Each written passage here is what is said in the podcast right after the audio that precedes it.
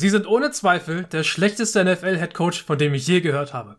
Aber ihr habt von mir gehört. Ihr hört den Football Heartbeat, euren NFL-Podcast von Fans, für Fans und wir sind eure Hosts. Maxi. Moin. Tim. Einen wunderschönen guten Tag. Und ich, Fiete, und wir sprechen heute über Week 15 der 2021 NFL-Season. Bleibt dran, es wird großartig.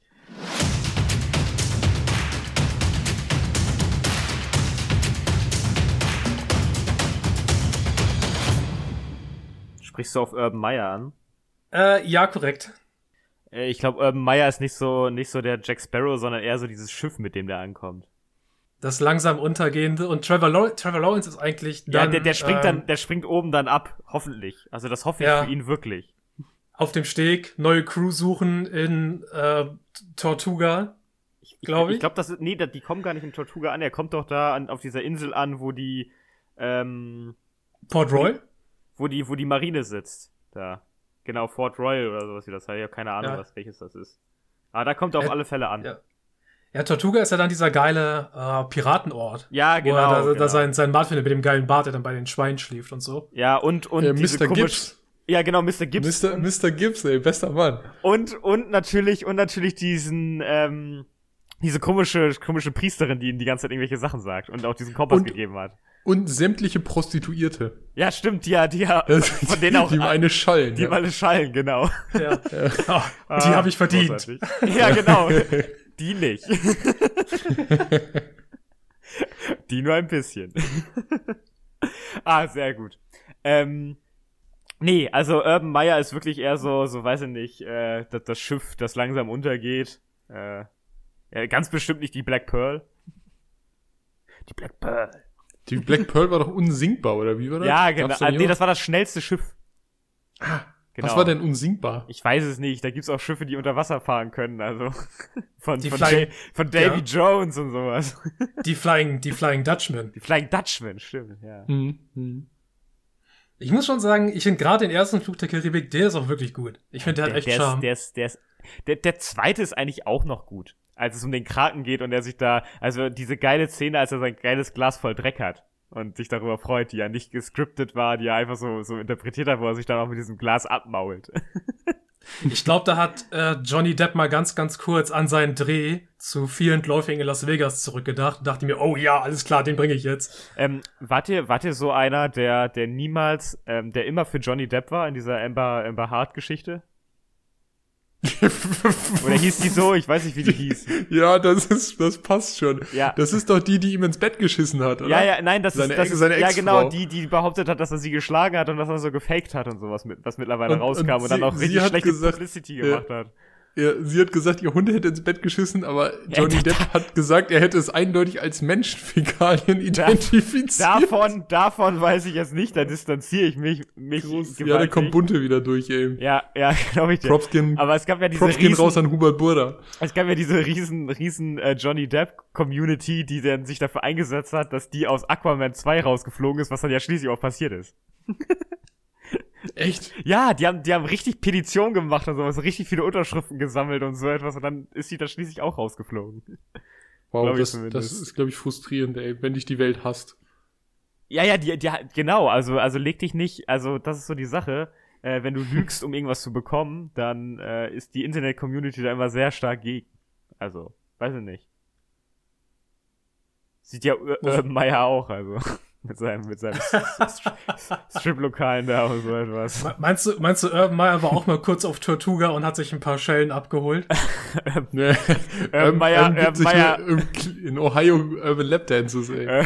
Urban Meyer ist, ähm, hier, der, der, der besitzt Tortuga. der, der, Urban, Urban Meyer ist ein richtiges Sexferkel. Safe, ey. Das ist so einer, Das über den findet man. gerade so Anschu Anschuldigungen gegen jemanden, den wir, mit dem wir gar nichts zu tun haben. oh, nein, Also, aber wir sollten Der davon Cousin weggehen. eines Nachbarn hat gehört. Ja, ne? genau, so ungefähr. Urban Meyer hat das und das gemacht. Nee, äh, auf alle Fälle ist Urban Meyer kein guter NFL-Headcoach. Mhm, und das wird auch heute nochmal Thema, denn die ganze äh, Meier-Nachrichtenflut ist ja echt übergeschwappt letzte Woche mit ein paar sehr, sehr spannenden Themen. Und dann die Frage, die damit natürlich eng verbunden ist, äh, schafft äh, Meier überhaupt noch die Saison? Aber dazu später mehr. bevor das hier losgeht, ihr kennt das ja, wenn euch unser Content gefällt, dann stellt ruhig sicher, dass der Abo-voller Mechanismus der Plattform, auf der ihr gerade unterwegs seid, dass da, ja, dass die aktiviert ist. Auf Twitter könnt ihr uns finden unter dem Handle afa-podcast und natürlich weitererzählen ist keine Schande. Wenn ihr Schüler seid, dann schreibt doch während der Klassenarbeit einfach mal ruhig unseren Twitter-Handle auf so einen kleinen Spickzeit und schiebt ihn zum Nachbarn rüber, der weiß dann sofort, was los ist. News. Hm. Wir haben festgestellt im Laufe der letzten Woche, dass äh, Covid doch schneller die NFL jetzt wieder einholt als äh, damals DK Metcalf, Buddha Baker bei der Interception. Es äh, wird in einigen in einigen Teams gerade echt ein bisschen hei äh, heikel. Wir hatten das jetzt zum äh, letzten Monday Night Game schon, dass bei den Rams alles mögliche an Spielern ausgefallen ist. Wir hatten vor dem letzten Spieltag schon einige Ausfälle bei den Browns, da hat sich das noch verstärkt. Baker Mayfield ist jetzt auf der Liste, Kevin Stefanski, der Headcoach, ist auf, de auf der Liste. Und in vielen anderen äh, Teams in der NFL gibt es auch Probleme mit, mit Covid. Also es sind nicht nur jetzt Browns und Rams, sondern es verstärkt sich jetzt äh, weiter. Jetzt müssen wir uns das mal, jetzt müssen wir uns das mal fragen. Wir stehen jetzt halt kurz vor den Playoffs. Es sind jetzt noch ein paar Wochen. Die NFL hatte ja höchstes Interesse daran, diese Saison per Schedule durchzubekommen. Es hieß ja, bevor wir ein Spiel nachverlegen müssen, sprechen wir halt einfach die Niederlage für eins der Team, äh, für eines der Teams aus und Punkt äh, Schluss aus Ende ist. Aber jetzt, wo wir uns halt den Playoffs nähern, da kannst du es halt nicht machen. Und wie ist das mit eventuellem Blick Richtung Super Bowl? Was glaubt ihr? Wird das nochmal gefährlich oder wie schätzt ihr die Lage gerade ein? Also, ich denke nicht, dass die NFL das durchziehen kann, einfach Siege abzuerkennen. Erstens aus dem Grund, dass das jetzt nicht nur ein Team ist, das da betroffen ist, sondern sich das durch viele Teams durchzieht. Das heißt, du hast nicht irgendwie so einen, einen äh, der sich nicht so richtig an die Regeln hält und deswegen Ausbrüche hat, sondern irgendwie haben damit alle zu kämpfen. Ja, und das könnte durchaus ein Problem werden, wenn du dann Playoffs hast von Teams, die eigentlich äh, top gegeneinander spielen können und dann hast du da die B-Ware auf Platz stehen, das will die NFL ja eigentlich auch nicht, ne? Wenn du da so ein Duell hast, äh, dass dann auf einmal David gegen Goliath wird, weil ähm, das eine Team zur Hälfte durch Corona geschwächt ist, weil die Spieler nicht spielen dürfen und spielen können. Mhm. Würde ich dir zustimmen. Also wir haben es ja jetzt auch gerade bei Spielern gemerkt, wie zum Beispiel äh, Keenan Allen zuletzt, der sich dann mit Covid infiziert hat, obwohl er doppelt geimpft war und schon eigentlich mehr oder minder wahrscheinlich auf seinen Booster dann da gewartet hat. Ähm, und hat dadurch dann auch noch gleichzeitig seinen ganzen Wide Receiver Raum wieder gefährdet, weil die natürlich gleichermaßen im Training und in den, in den Einheiten miteinander Kontakt hatten. Die mussten dann auch wieder in Quarantäne, bis sie halt die paar Male negativ getestet worden sind. Ich glaube, Tim, du hast absolut recht. Wir sind mittlerweile an einem Punkt gekommen, wo wir so, so sehr, wir drei ja auch absolute Impfbefürworter sind und Impffreunde sind. Äh, das alleine hilft da nicht mehr. Also du kannst es jetzt wahrscheinlich auch einfach gerade nicht mehr verhindern, dass sich Leute infizieren, obwohl sie geimpft sind, obwohl sie vielleicht bestimmte Regeln einhalten ähm, obwohl sie sich regelmäßig testen lassen. Nur das führt ja im, Ende auch, äh, im Endeffekt auch dazu, dass es erkannt wird. Ähm, aber summa summarum, du, du bist einfach nicht mehr in der Lage, das irgendwie groß zu unterbinden, weil die neue Variante vielleicht sich äh, besonders schön spreaden lässt, irgendwie innerhalb deines Teams. Und weil du, weil du auch einfach, du bist auch einfach an einem Punkt angekommen, so, du, du kannst einfach nichts machen. Präventiv als aber auch in der Nachsorge. Es geht nichts mehr. Und dann bist du halt auch an einem Punkt, wo im Zweifelsfall, Fita hat eben gesagt, dann ein Spiel abgesagt werden muss. Und ähm, in Anbetracht dessen, dass die Playoffs bald stattfinden, muss da natürlich ein einheitliches äh, Reglement auch gefunden werden. Denn ich glaube nicht, dass ein Playoff-Spiel abgesagt wird, weil ein Team zu große Corona-Ausfälle hat. Das glaube ich tatsächlich nicht. Das wird, das wird so eine Welle, Welle schieben, ähm, also vor sich herschieben. Das, das wird nicht passieren. Aber in der Regular Season könnte ich es mir noch vorstellen. Ja. Also ich kann mir auch vorstellen, dass die, dass die dann irgendwann sich entscheiden, einfach Sachen zu verschieben. Also nach hinten raus sagen, hey, wir machen jetzt einmal eine Woche Pause. Alle erholen sich. Wir versuchen alles klein zu bekommen, die Teams, die jetzt in die Playoffs kommen und machen dann, äh, ballern dann vier Wochen vernünftig Playoffs durch. Oder ähm, das ist aufgrund der personellen Stärke nicht so möglich. Ich weiß nicht, ob ihr das mitgekriegt habt in der Saison äh, 2020, also in der auslaufenden Saison, ähm, in der Finalserie der NBA. Nee. Da war es so, dass die sich alle in Ach, die Bubble. äh, Florida, Die Bubble, ne? die Bubble, Ja. ja. dass die sich alle in Florida, ich glaube eben, das war sogar Disney World angelegt, dass sie sich da eingesperrt haben, um sich, ähm, naja, isoliert zu halten, einfach um die Spieler ähm, gesund zu halten und dann um zu gewährleisten, dass auch alle, alle Spiele stattfinden können. Das kannst du eben aufgrund der großen Mannschaftsstärke nicht tun beim Football, aber es wäre natürlich eine Idee, auch zu sagen, ey, Leute, ihr seid in den Playoffs, ihr habt jetzt wirklich nur noch vier Wochen vor euch. Ja, Ja, ja, tut's- in, tut's für den- intern, für den Fame, gehen wir ne? alle in eine Bubble, ne, so ungefähr. Ja, Ja. Das, das genau, dass man vielleicht den Kontakt zu der Familie auch ein bisschen einschränkt und, und, und seine Außenkontakte einschränkt, dass vielleicht auch keine Leute eben von extern dazukommen, dass du nur auf deine eigenen Mediziner und Ärzte zugreifst, auf deinen eigenen Stuff ähm, und den, den Rest einfach ein bisschen außen vor lässt. Und der, für den Stuff müssen natürlich die gleichen Regeln gelten. Dann wäre das, glaube ich, zu handeln und dann kannst du auch einen relativ reibungslosen Playoff-Verlauf gewährleisten. Ich denke, da wird auf alle Fälle noch was kommen, wenn das jetzt noch Mhm. weiter eskaliert. Mal gucken, was passiert. Mhm. Damit schauen wir auf unsere Top-Teams zu Week 15. Vorweg, äh, vorweg schon mal, vorweg.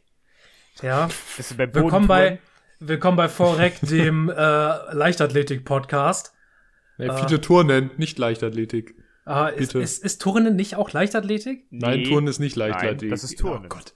Tim, Tim, wir müssen die Morus Ey, lernen. ja, das geht ey, so nicht guckt weiter. kein, der guckt das kein Olympia, der Mann. Das, ist das hatten wir schon mal, das Problem, Ja, Fiete. Das kann so genau. nicht weitergehen mit uns Das ist hier. ein Ja, großer aber das- Unterschied. Das, würdest du sagen, als wenn du sagen würdest hier, ja, ey, ist, ist Biathlon nicht auch irgendwie Bobfahren? Ja. Oder ist, ja- Turmspringen nicht auch Schwimmen? Ja, genau. Ja, ich, hab, ich hab's ja verstanden. Es tut, Nein, es du tut musst mir, das jetzt durchdrücken, dass uns das so geblankt wird.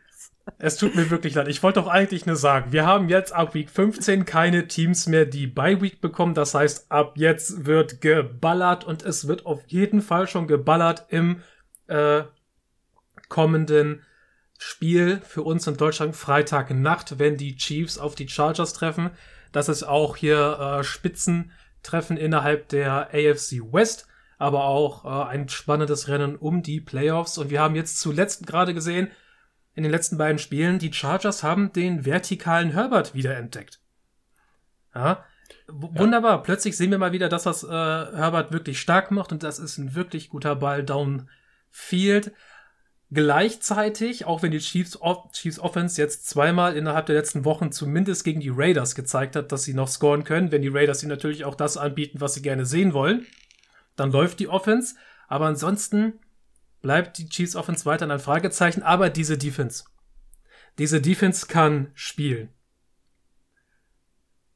Was glaubt ihr? Ziehen nun die Chargers mit den Chiefs gleich oder können die Chiefs wichtige, äh, einen wichtigen Sieg in der AFC gut machen?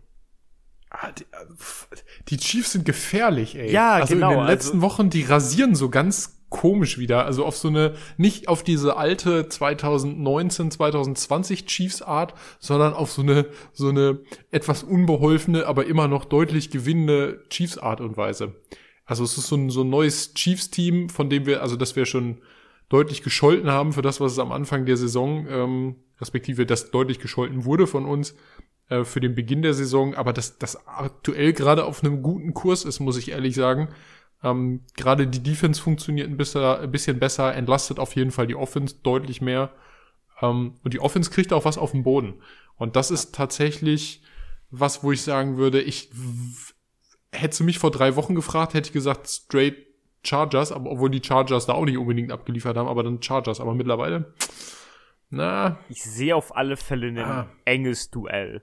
Weil wir haben, Mhm. also wir können jetzt nicht dieses, dieses äh, Raiders-Spiel ähm, von den Chiefs können wir schlecht nehmen, weil die Raiders echt schwach waren in dem Spiel. mh, Also die, besonders die Line, also der Chiefs Pass Rush ist ja grundsätzlich fast immer durchgekommen, auch wenn die Chiefs sehr interessante äh, Pass Rush ähm, Konzepte hatten. Also das ist mir aufgefallen, dass die da sehr agil waren und sehr, sehr variabel agiert haben auch. Aber wir haben ja auch eine Chargers Line da, die deutlich besser ist als eine, als eine Raiders Line. Ne? Also das dürfen wir nicht vergessen. Das wird nicht so einfach sein. Und dann sehen wir, sehe ich wieder diese Probleme, die sie halt im Backfield haben äh, so ein Daniel Sorensen spielt nicht so krass besser als zu, zu Beginn der Saison. Es hat sich ein bisschen stabilisiert, aber trotzdem ist er immer noch das Weak Link, würde ich sagen. Und dann sehe ich halt Probleme, wenn Justin Herbert wirklich sagt, ich werfe jetzt tief. Weil da können die Chiefs definitiv geschlagen werden. Besonders wenn er, wenn Herbert genug Zeit bekommt. Hm. Also, ich stimme da mit dir überein. Ich fand auch diese, diese Packages, die sie da in der Defense aufgestellt haben, gerade für den Pass Rush interessant. Es wird ein bisschen variiert und das gleicht so ein bisschen diese Schwäche in der dominanten äh, Line so ein bisschen. Also wie, also, naja, eigentlich der Mangel einer dominanten Line oder die, die Schwächen, die sie in ihrer Line haben, das gleicht es so ein bisschen tatsächlich durch Kreativität aus. Perfekt ist es noch nicht. Jetzt müssen wir aber auch dazu gestehen, äh, in dem Spiel gegen die Raiders jetzt zuletzt war die, die Raiders-Line auch ein Haufen Scheiße, ähm, um das mal ganz vorsichtig zu formulieren. Da hat ja überhaupt nichts geklappt. Ähm, ich weiß nicht, die Chargers Line ist gut. Die Chiefs D-Line ist auch nur gut. Also das ist so ein, so ein, also wenn, wenn überhaupt, das ist, das ist ziemlich ausgeglichen, wie ich finde. Ich würde eher sagen, dass es sich an der Chiefs O-Line respektive an der Chargers D-Line wahrscheinlich entscheiden könnte. Aufgrund der, der personellen Stärke jeweils. Um, ähm, und da muss ich ganz ehrlich sagen, kann ich mir vorstellen, also die Chargers zeigen im Pass Rush nicht das, was ich mir dieses Jahr gewünscht hätte. Ich habe manchmal das Gefühl, es fehlt Melvin Ingram so ein bisschen ähm, over the edge. Aber das, ähm, das könnte, glaube ich, eher die Entscheidung geben. Dass dann beispielsweise, weil die Chiefs-Line, also die O-Line sich gefangen hat, dann deutlich dominanter spielt und so ähm, High-Scoring-Game erlaubt. Auf der anderen Seite, wenn Herbert jetzt wieder so ein Spiel wie gegen die Giants abliefert, wo Deep Shots, Fiete hat vorhin schon angeteasert, äh, Deep Shots möglich sind und ich meine, gegen die Giants war das jetzt auch scheinbar nicht so richtig schwierig, äh, dann könnte das sehr ausgeglichen sein und durchaus in die Punktregion äh, Ü35 gehen. Und das wäre natürlich klasse für uns zum Zuschauen, so, ne? Ja, ich frage mich, wenn es zu einem potenziellen Shootout kommt, mhm. oder sagen wir mal anders, wenn die Chargers in der Lage sind, diese Defense zu bespielen und Punkte zu machen, weil was die wie die Chiefs in den letzten Wochen ihre Spiele gewonnen haben, war ja ganz simpel. Sie haben sehr, sehr wenig Punkte zugelassen, was dazu führt, dass die Offense auch nicht viele Punkte machen muss, um das Spiel zu gewinnen. Also krüppelt man sich auch teilweise mit unter 20 Punkten zu einem Sieg bei den Chiefs. Wenn die Chargers in der Lage sind, äh, das zu bespielen, bin ich mir nicht sicher, ob die Chiefs mitgehen können, offensiv. Äh, in einem, einem Shootout, was komisch klingt, aber halt auch dadurch bedingt, dass die Chargers halt einfach einen defensiven Football spielen, der den Chiefs nicht gerade liegt. Das sind halt diese viele leichte Boxen. Also die Chiefs sollten vielleicht zusehen, dass sie ihr Run-Game auf die Kette kriegen. Das aber das immer besser wird. Also Clyde Edwards-Hilaire ja. hat mir besonders im letzten Spiel sehr, sehr gut gefallen. Also das muss man ja sagen. Also das Laufspiel war schon gut. Ja. Also es gibt für mich verschiedene Keys für dieses Spiel für beide Mannschaften. Aber ich würde einfach mal aufgrund der Stärke der Offense und dem besseren Scoring-Potenzial, ich würde hier mit den Chargers gehen. Würde ich zurzeit auch. Weil ich einfach denke, dass äh, die Chiefs Probleme mit den Chargers bekommen könnten. Die Defense wird mehr Probleme haben, die Offense wird Probleme haben, während die Chargers halt die Schwächen der Chiefs nutzen können, denke ich. Warten wir mal ab. Also, ich bin, bin gespannt, aber ähm, eindeutiges Ergebnis zu prognostizieren. Natürlich nicht eindeutig, trau, aber die Tendenz nee, wäre nee, das. Nee, aber selbst, selbst äh, traue ich mich gerade nicht Tendenz. Also ich bin, bin gespannt, ich finde eure Prognosen auch interessant, insofern abwarten. Mhm. Aber sollten die Chiefs es schaffen, ihr Run-Game wirklich so zu, so zu etablieren, dass da bei jedem Run durchschnittlich 5, 6 Yards bei rauskommen, dann wird das auch für die Chargers ein ganz, ganz schweres Spiel. Und zwei Teams, die ja auch in der Lage sind, äh, bei jedem Spiel das Grün zu einem Acker zu flügen, was so viel gelaufen wird. Das sind die Patriots und die Colts. Die Patriots spielen bei den Colts und wir haben vor ein paar Wochen oder vor ein paar Wochen habe ich schon mal gesagt, die Patriots sind für ähm, die Patriots machen das, von dem ich glaube, dass die äh, Colts das machen wollen. Ja, gut Defense spielen, den Ball viel laufen, äh, den eigenen Quarterback wenig machen lassen, was, was dann auch dazu führt, dass er im besten Fall weniger Fehler macht. Die Patriots sind aber wesentlich besser darin, das zurzeit umzusetzen. Auch der Quarterback macht eher weniger Fehler als, also Mac Jones macht etwas weniger Fehler als Carson Wentz, auch wenn er eine halbwegs solide Saison spielt, das will im Willen ja nicht unterschlagen. Hm. Die zweite Prognose bei diesem Thema von damals war, ob Indy nun äh, die Patriots schlagen kann. Ob, also die Frage heute fürs kommende Spiel, glaubt ihr, dass Indianapolis einer der schwierigsten Gegner der Patriots sein wird, seitdem sie, ich sag mal, ähm, die Cowboys gespielt haben? Gehe ich auf alle Fälle von aus. Da sich die beiden Teams so sehr gleichen, von, von der Art her und auch die, die äh, Colts Defense ähm, besonders durch ihre Konstanz äh, glänzen kann, denke ich, das wird so das schwerste Spiel für, äh, äh, für die Patriots. Da sie auch, ich mixe jetzt mal ein bisschen durcheinander, aber da sie auch, glaube ich, mit der Offense der Colts Probleme bekommen könnten, wenn sie es nicht schaffen, den Lauf zu stoppen. Weil Jonathan Taylor, also die Patriots sind grundsätzlich in der Defense ein sehr gut aufgestelltes Team. Nur der Lauf macht immer wieder Probleme. Und wenn Jonathan Taylor halt jedes Mal für sechs, sieben, acht oder mehr Yards laufen kann, dann läuft halt bei den Colts auch genau das gleiche Spiel, was die Patriots versuchen zu etablieren. Es wäre sehr amüsant, wenn wir das auf beiden Seiten irgendwie sehen und dann das Duell quasi entschieden wird darüber, äh, welcher Quarterback die Möglichkeiten, die ihn das Run-Game bietet, besser ausnutzen kann. Also freue ich mich darauf. Also das, das, könnte wirklich ein sehr, sehr spannendes und auch knappes Spiel sein, das vielleicht mit nicht so vielen Punkten ausgeht. Aber trotzdem, trotzdem sehr unterhaltsam sein wird zu gucken. Ja, ich bin gespannt auf die, die dominante Patriots Defense gegen Carson Wentz und eine der besten O-Lines der NFL. Mm, ja. Die auch so ein bisschen wieder erstarkt ist jetzt zur Mitte der Saison, respektive jetzt auch in der, in der fortschreitenden Saison, haben die so ein bisschen ihre Form gefunden haben und Carson Wentz tatsächlich jetzt auch nochmal zeigen kann, warum er tatsächlich mal an zweiter Stelle gedraftet wurde. Und ähm, dass er nicht nur auf 50-50 Balls wie früher angewiesen ist bei den Eagles in seiner guten Saison, sondern dass er tatsächlich auch ein bisschen was kann. Und das finde ich tatsächlich äh, sehr erstaunlich, diese große Entlastung durch Jonathan Taylor, der wirklich, wir haben es ja schon mal gehabt, ähm, der dann da in dem, in dem Spiel gegen die Bills irgendwie 32 Touches oder so hat, was natürlich ekelhaft viel Workload ist, aber der Junge steckt das halt weg wie Derrick Henry, ne? Das ist echt unglaublich. Und ähm, wenn du den ins Rollen bekommen kannst, Glück für die Colts, wenn sie den nicht anlaufen lassen können, haben die ein Problem weil die Coverage der Patriots gar nicht so scheiße ist, wie es Anfang der Saison personell zumindest aussah. Also ich bin, bin gar nicht so gar nicht so negativ angetan unbedingt jetzt oder habe kein, kein, keine besonders schlechte Meinung von, von der Secondary, sondern ich finde die eigentlich ganz solide. Ja, also ich denke, denke schon, dass es, ähm, dass Jonathan Taylor auf alle Fälle Workload haben wird und auch Workload umsetzen kann. Es ist halt dann die Frage, ob sie es dann bis in die Red Zone bringen können, ob sie in der Red Zone dann äh, effektiv sind, wo dann der Lauf zum Teil dann doch schwieriger ist und dann der Pass ähm, oder an, äh, also individueller agiert werden muss und auch variabler agiert werden muss.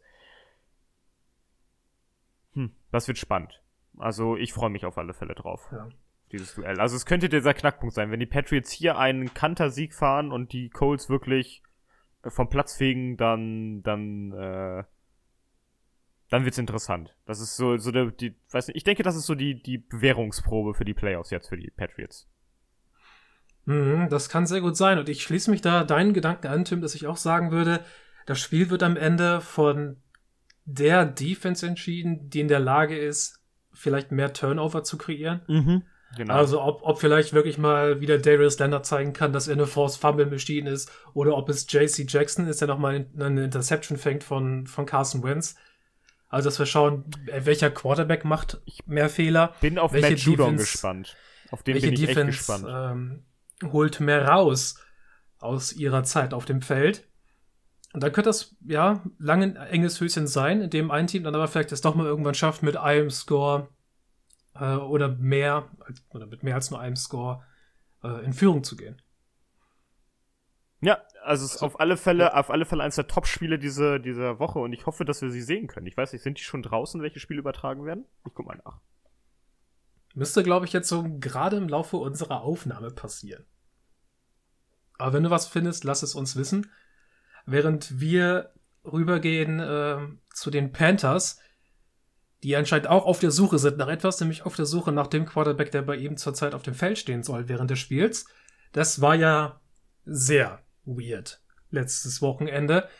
Da wird einfach Cam Newton zum Two-Minute-Drill rausgenommen für PJ Walker. Und was diesen Two-Minute-Drill angeht, da gehe ich gleich nochmal drauf ein.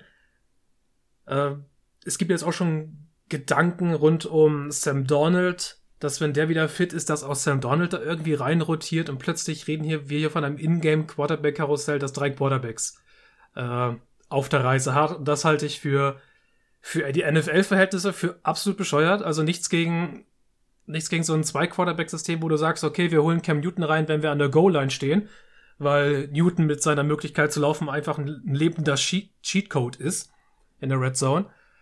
Aber es halt anders zu splitten, finde ich wirklich sehr, sehr vage. Was haltet ihr davon, was Matt Rule letzte Woche gemacht hat und was glaubt ihr, ist da was dran, wenn Matt Rule sagt, selbst wenn Sam Donald da ist, werden wir weiterhin rotieren? Haltet ihr das für eine gute Idee oder haltet ihr ihn für wahnsinnig? Das ist scheiße. Warum das tut man sowas? Sowas funktioniert nicht. Das Sowas bringt keine Konstanz in die. Offense. Die, es bringt keine Konstanz in die Offense. Es ist, es ist einfach schwierig, weil du dich auf PJ Walker genauso wenig verlassen kannst, weil der Junge einfach null Spielpraxis hat. Du kannst dich auf Sam Darnold nicht verlassen, obwohl er Spielpraxis hat. Und du kannst dich auf Cam Newton, wie wir gesehen haben, auch nicht zu 100% verlassen. Was im Endeffekt jetzt auch keine große Überraschung ist. Das ist aber schon ein bisschen enttäuschend, gerade weil das erste Spiel mit ihm ja noch richtig geil wieder aussah. I'm back, wir erinnern uns. So.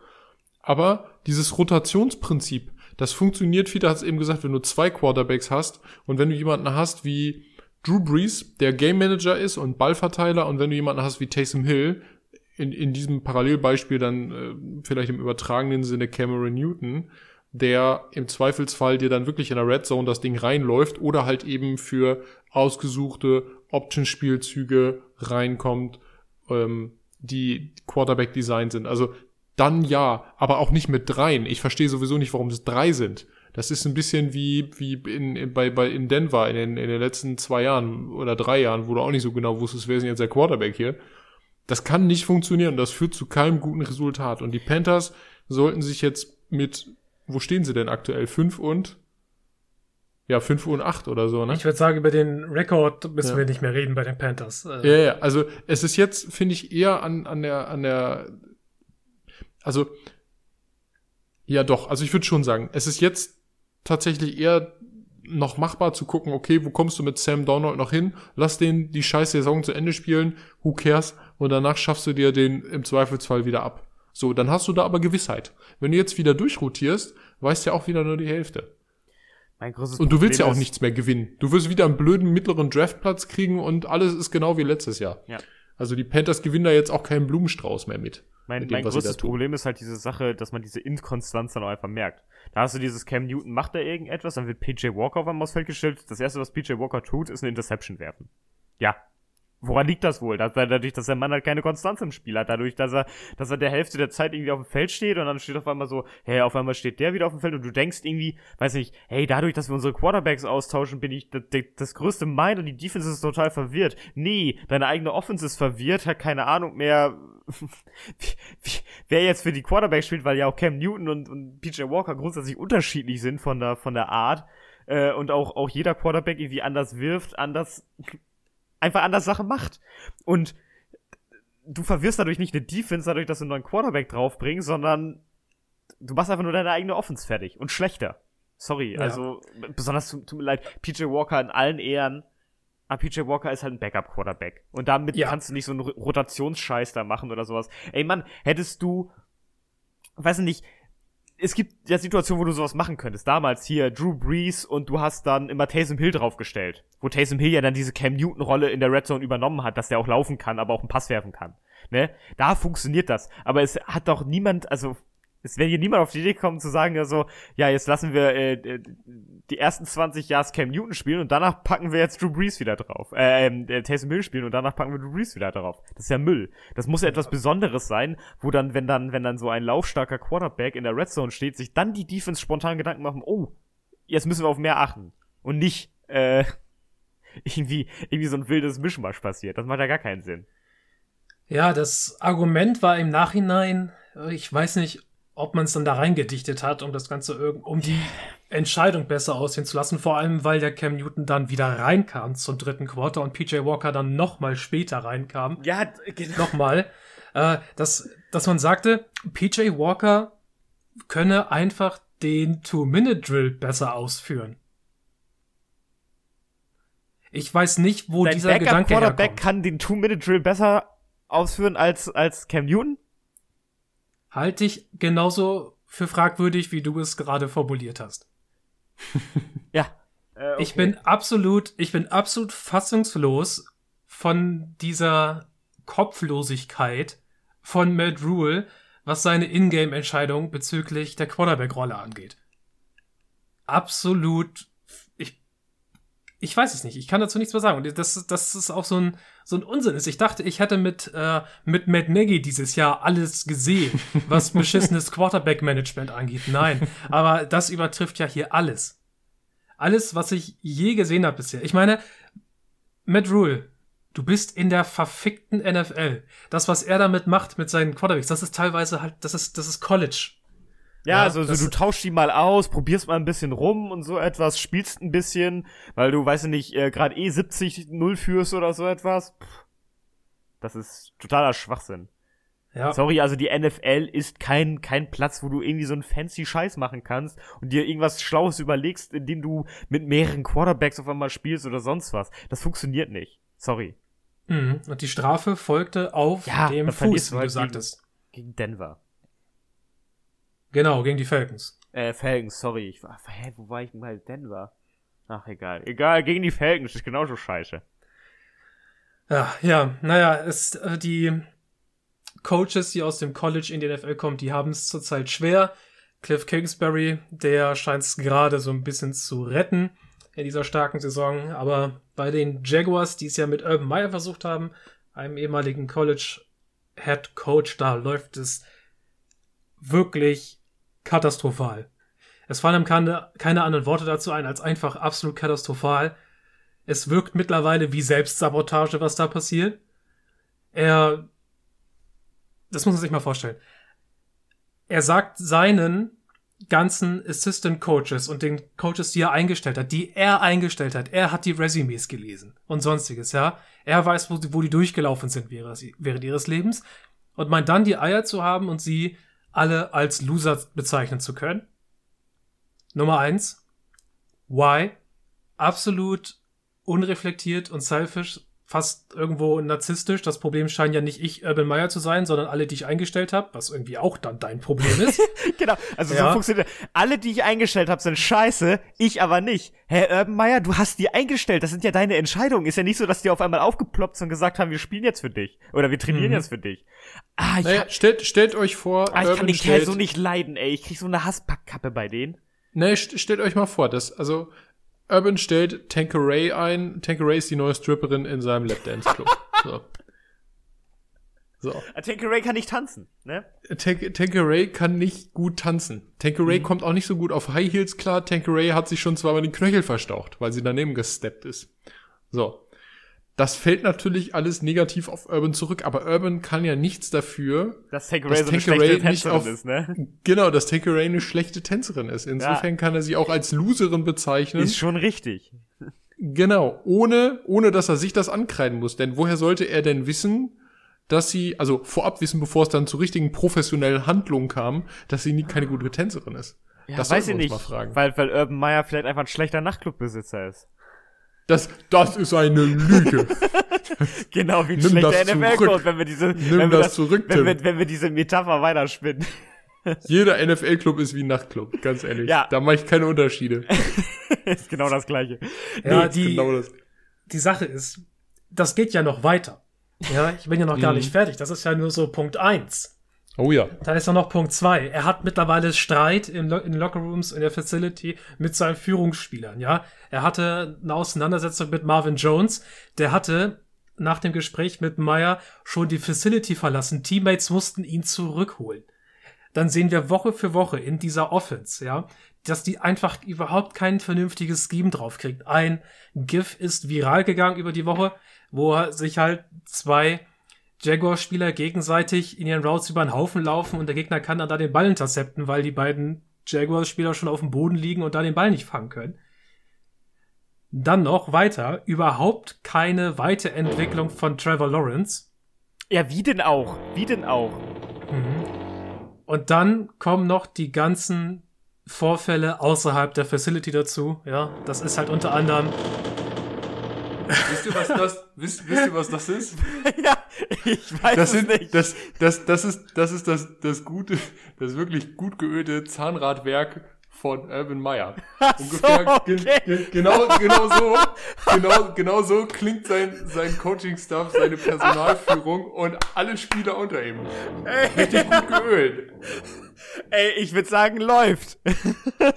Da hast du dich Nein. wirklich brillant gerettet und ich hoffe, dass man das auf der Tonspur auch hört. Ey, Das, das, das habe ich jetzt absichtlich, also, das habe ich jetzt absichtlich gemacht. Das hier. ja, Das ist Urban Meyer. Der ist gerade zu Besuch hier. Ey, es ist gut, es ist gut. Ähm, Okay. Finde ich amüsant. Also Urban Meyer, ja, der knarzt aus jedem Gebälk, der Typ. Ähm, Oh ja. Das, also, mein Gott, wie, wie kannst du, wie kannst du das auch rechtfertigen, den nicht gefeuert zu haben? Also du hast Trevor Lawrence, du hast ein Riesentalent da und du, du vergeud, also dieses erste Jahr, wir reden immer darüber, dass Jahre vergeudet werden von guten NFL-Quarterbacks und Trevor Lawrence ist, wird, wird und ist auf alle Fälle wahrscheinlich ein guter NFL-Quarterback, der gerade in absolut grausamen Umständen, in einem absolut grausamen Konzept spielt. Meine Fresse, dem wurde ein Jahr seines Lebens geklaut. Und zwar von Urban Meyer. Absolut. Ganz, ganz schlimm. Ja. Ich könnte nicht mehr zustimmen. Naja. Es ist tragisch und ich bin mir sicher, dass Meyer die Saison nicht übersteht. Ich glaube, der verlässt Nein, der- vor, vorher. Also, du kannst es irgendwann einfach nicht mehr rechtfertigen. Was willst du an dem denn noch rechtfertigen? Also, sorry, wenn ich, wenn ich als Teambesitzer höre, äh, meine, meine, also, meine besten Spieler finden den richtig scheiße und wollen das Gelände verlassen, dann würde ich sagen, hey, was ist los bei dir? Verpiss dich. Hau ab. Ich will dich nicht mehr sehen. Du bist gefeuert. Und besonders, was hält, was hält denn noch, noch, also, was hält den denn noch da? So, so ungefähr so, ja, bestimmt wird das besser, was wir jetzt hier abgeliefert haben. Äh, wir sind aus den Playoffs raus. Hm. Ja, Ey, das- wird das- bestimmt das Gleiche- besser. Das gleiche, was Tanqueray im Nachtclub hält, hält auch Urban Meyer im Nachtclub, so Geld. Geld. Und ja, so ist ja. es mit allen anderen Leuten auch. Es ist, es ist ein Business. er, Wir vergessen, bezahlt er was dafür, dass er da bleiben darf, oder was? ich weiß es nicht, aber wir dürfen ja nicht vergessen, dass es ein Business ist und es geht auch immer um Geld und private Existenzen. Und im Zweifelsfall sagst du, du machst lieber schlechte Arbeit und kassierst dafür Millionen, als dass du gar nichts kassierst, außer eine Schelle von deiner Frau, weil du keinen Job hast. Ja, Urban, Urban Meyer hat, glaube ich, in seinem Leben schon genug Geld verdient. Äh, Möchten was hoffen für ihn. Äh, komm, der war, also er war ja ein großer College-Coach, das muss man ihm mehr lassen. Ähm, aber Mann, der Mann ist nicht fürs NFL-Business gemacht, holt den da raus, lass da irgendwas Vernünftiges hingehen, was Trevor Lawrence vernünftig fördert und irgendwie eine Ahnung hat, was man für ein Konzept wagen könnte. Ach, Jaguars, ey. Da hast du Hoffnung, da hast du irgendwie immer ein bisschen Hoffnung und irgendwie passiert da nichts. Ich bin mir sicher, dass sich Urban Meyer bestimmt in irgendeiner Rubrik unseres Award Specials für etwas nominieren lässt. Ich wäre enttäuscht, wenn nicht. Ich habe nicht mal alles im Kopf, aber bin ich auf jeden Fall schon zur wieder Not richtig. ich, zur Not erfinden wir den Urban Meyer Award für das, äh, für das mieseste Head Coaching der NFL-Saison. Ja, ja, genau, der kriegt notfalls seinen ganz eigenen. Genau. Also Award. irgendwie, irgendwie honorieren wir den schon. Mhm. Auf Awardjagd ist Cowboys eigentlich Linebacker Micah Parsons, der Rookie, Number 12 Overall Pick.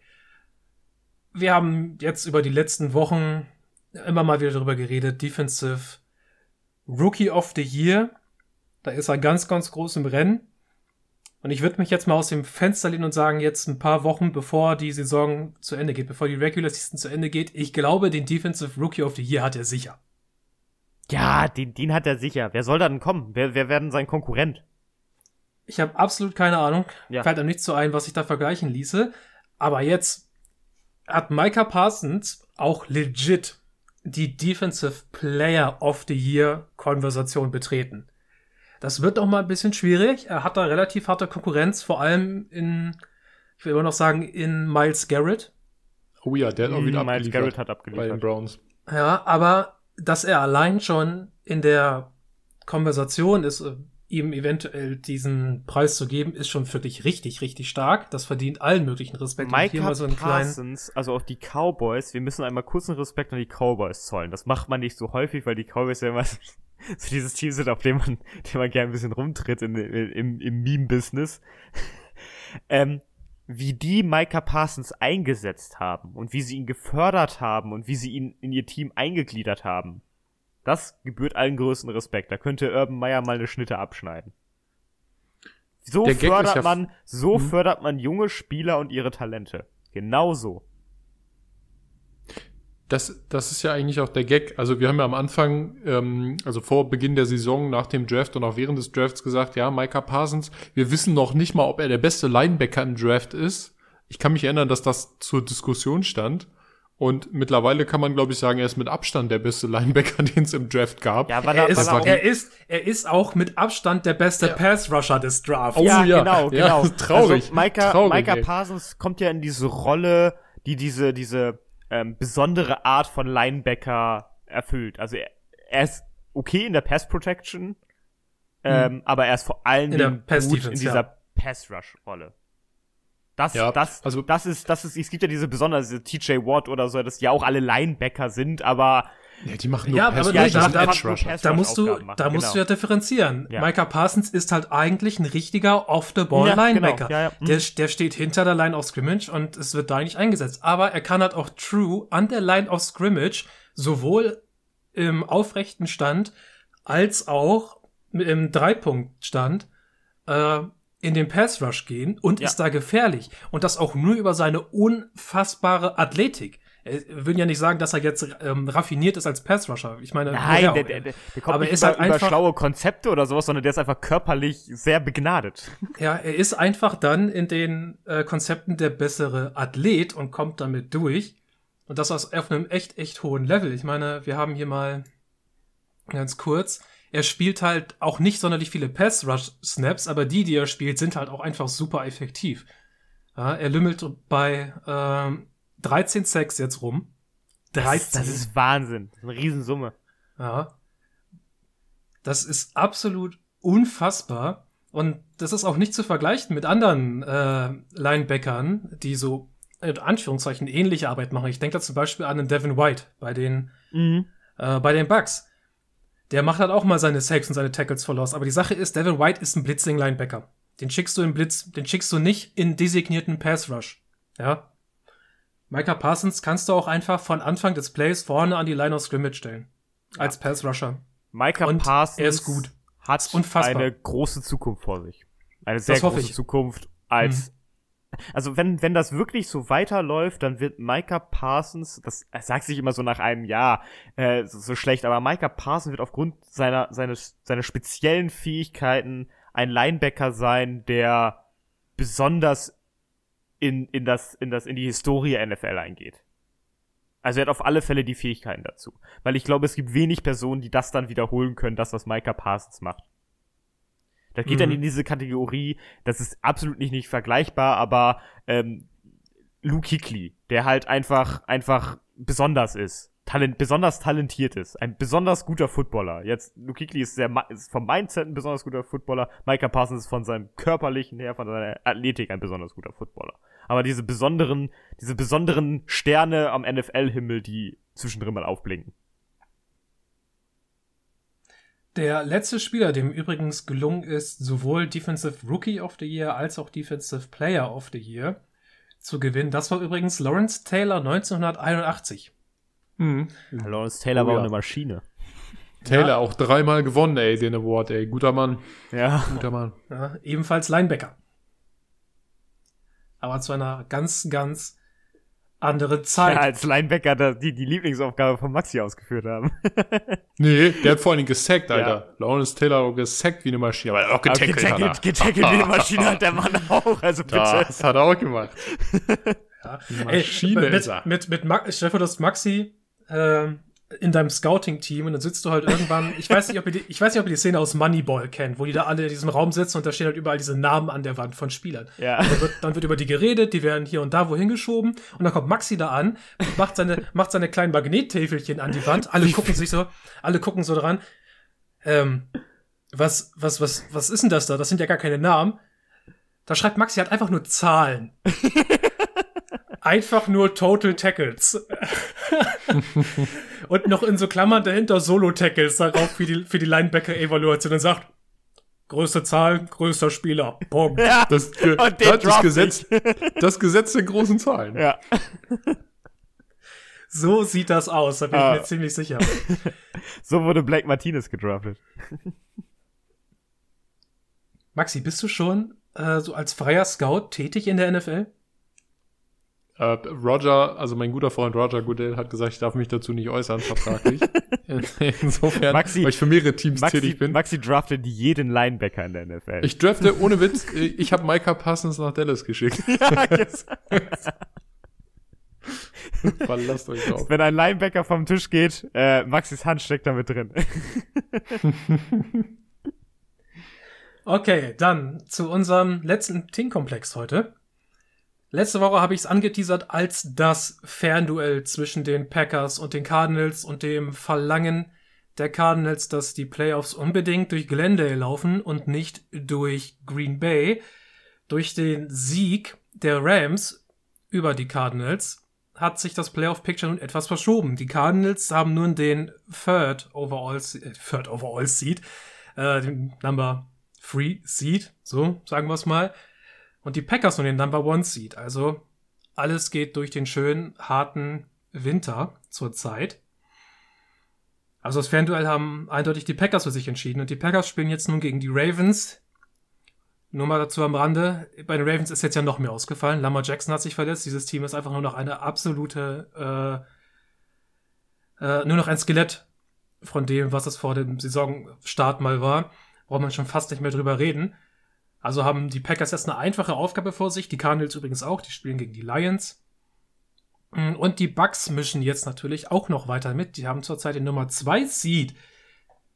Aber ich würde gerne wissen von euch, was ist denn euer derzeitiger Eindruck von den Green Bay Packers? Also nach bin bei denen Spiel immer jetzt gegen überfragt. die Bears. Ja, äh, weiß ich nicht. Also die Packers sind so, die Packers sind wie letzte Saison, die kommen relativ solide in die Playoffs und kriegen dann hart auf die Mappe. Also ihnen werden dann im, im Championship Game oder so ziemlich hart die Grenzen aufgezeigt des Machbaren. Und ich glaube, so wird es dieses Jahr auch wieder sein. Gefühlt Und Aaron wird dann wie ein Rupp. die wurschteln sich so ein bisschen durch. Durch Ja, Kram. ja, das würde ich auch sagen. Sie wurschteln sich zwar, aber ich denke, das hat halt alles System. Das hat offensives System. Also, System systematisches Wursteln oder was? ja, es ist richtig systematisches Durchwursteln. Äh, die Packers möchten dieses Jahr, das zeigen sie immer wieder, wir haben es mal anders äh, formuliert, schon häufiger. Aaron Rodgers spielt halt auch in den meisten Fällen keine flashy Season. Äh, Mhm. Ich hätte auch erwartet, dass das irgendwie mehr an ihm kratzt, weil so zum Anfang der Lafleur-Ära wirkte er immer so ein bisschen, so ein bisschen so, er möchte gern das Big Play suchen, er möchte nun der große Mann auf dem Feld sein. Mittlerweile scheint er sich eingefügt zu haben in das System, führt die Offense zu einem Großteil auch nur aus, auf einem hohen Level, macht dann ab und zu das, was Rodgers noch so außerhalb der Offense-Struktur kann. Und damit bewegt die Offense sich übers Feld und das halt ziemlich effektiv. Die Defense wird, äh, macht ihren Teil dazu. Sie werden ihren besten Spieler demnächst noch wiederkriegen, in Jair Alexander. Aber auch die spielt halt insgesamt sehr solide.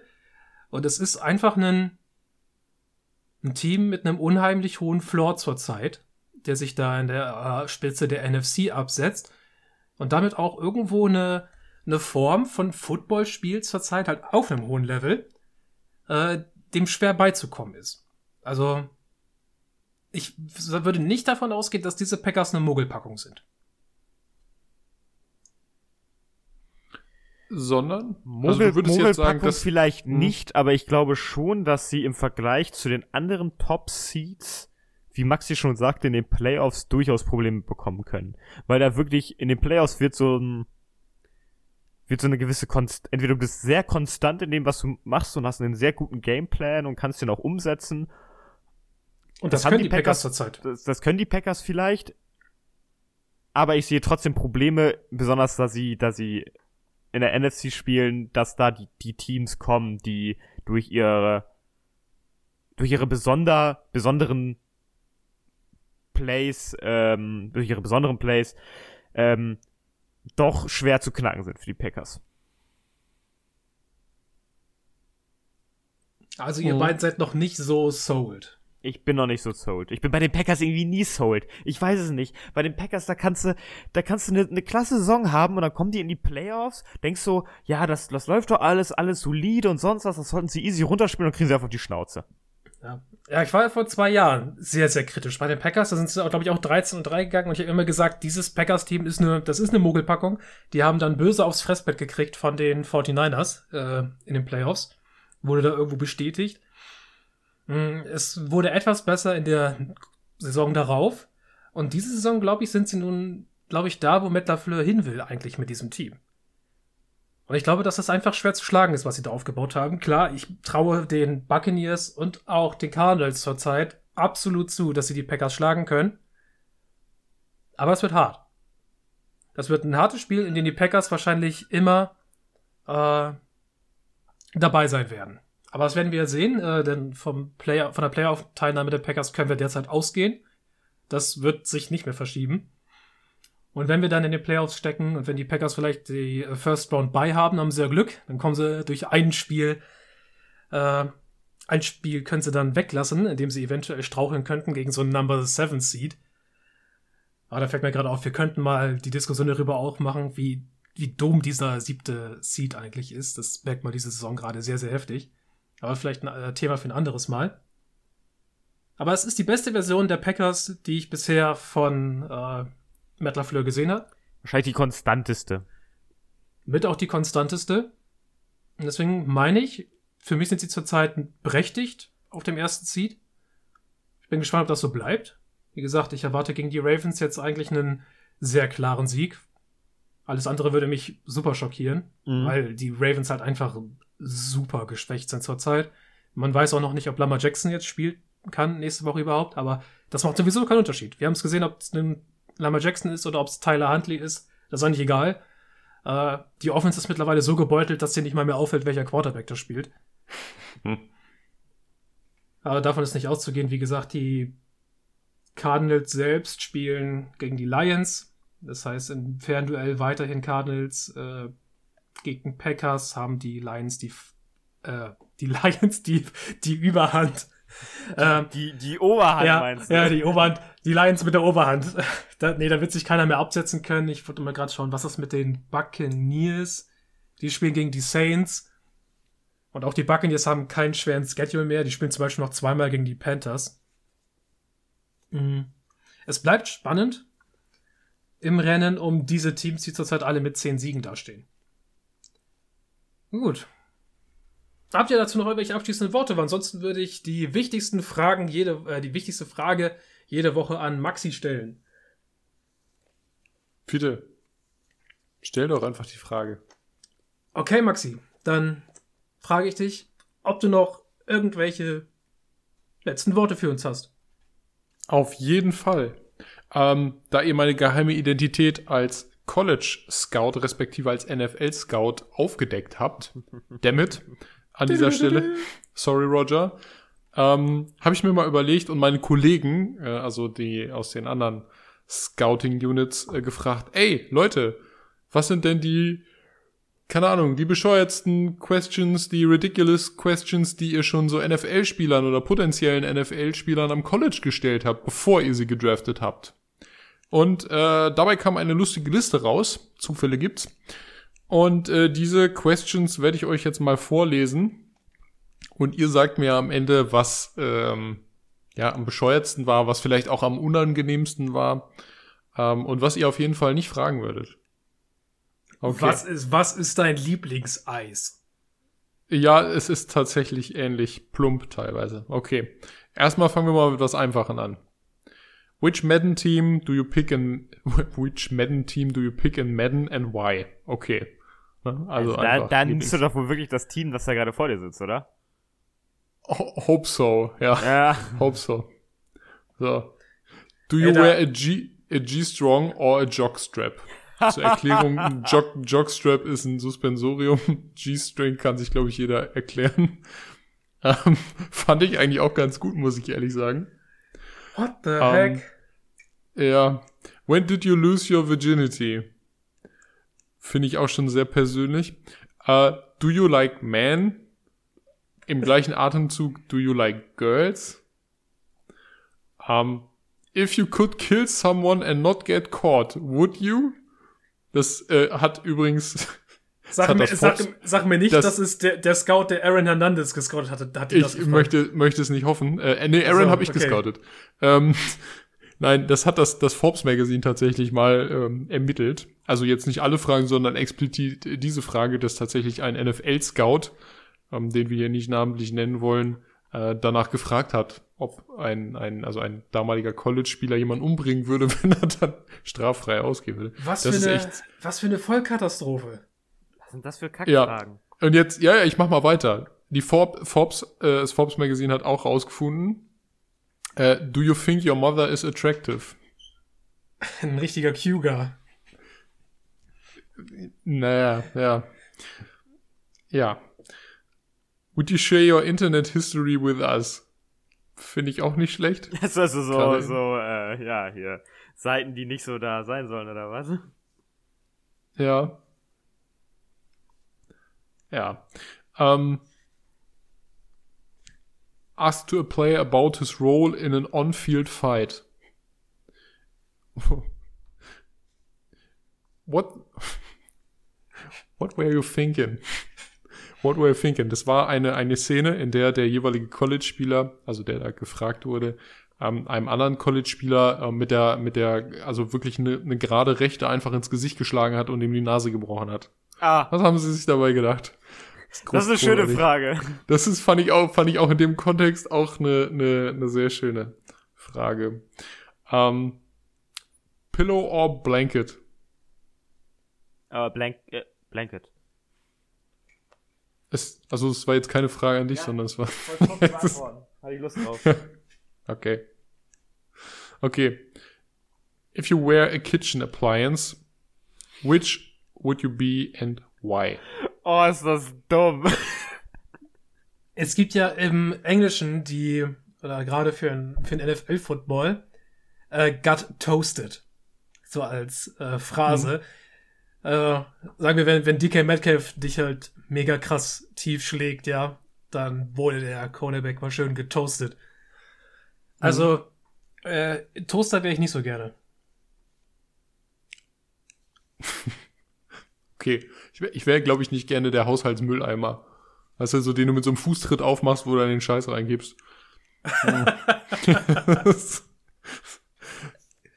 Boxers or Briefs. Ähm, dann gab es, gab es eine Aufforderung tatsächlich, aber eines NFL-Coaches. Ähm, da musste der College-Anwärter, äh, der, also der NFL-Anwärter, musste singen, also im, ich sag mal, im Stil von American Idol. Er musste da dann tatsächlich ein Lied trällern. Und eine Frage, die gelistet wurde, die wahrscheinlich von mir stammt, äh, McDonald's or Burger King? äh, ich würde für Mc's stimmen. Burger King. Okay. Ah, der Big Tasty haut für mich alles raus, ey. Das war das Problem. Ja, das ist, du könntest McDonalds nur auf den Big Tasty reduzieren. Da bin ich voll deiner Meinung. Und der Big Tasty ist auch ein klasse Burger. Ja. Äh, und ich gehe Also, auch für, nein, und, und, also und für nein, Big Tasty nein, nein, würde ich Fiete, auch nein, gerne. Fiete, da müssen wir Was? kurz korrigieren. Der Big Tasty ist ein klasse McDonalds Burger. Der Tasty ist kein klasse Burger. Okay. äh, ich stimme dir, ich stimme dir total zu. Äh, aber wenn es mir so um, um um die Idee geht, ja vielleicht mal ein bisschen was anderes zu nehmen oder mal so oder wenn es so, ich sag's mal das. Unter den Special Burgern sind beide gut, wobei der Special Burger bei McDonald's nur für mich der Big Tasty Bacon ist. Mhm.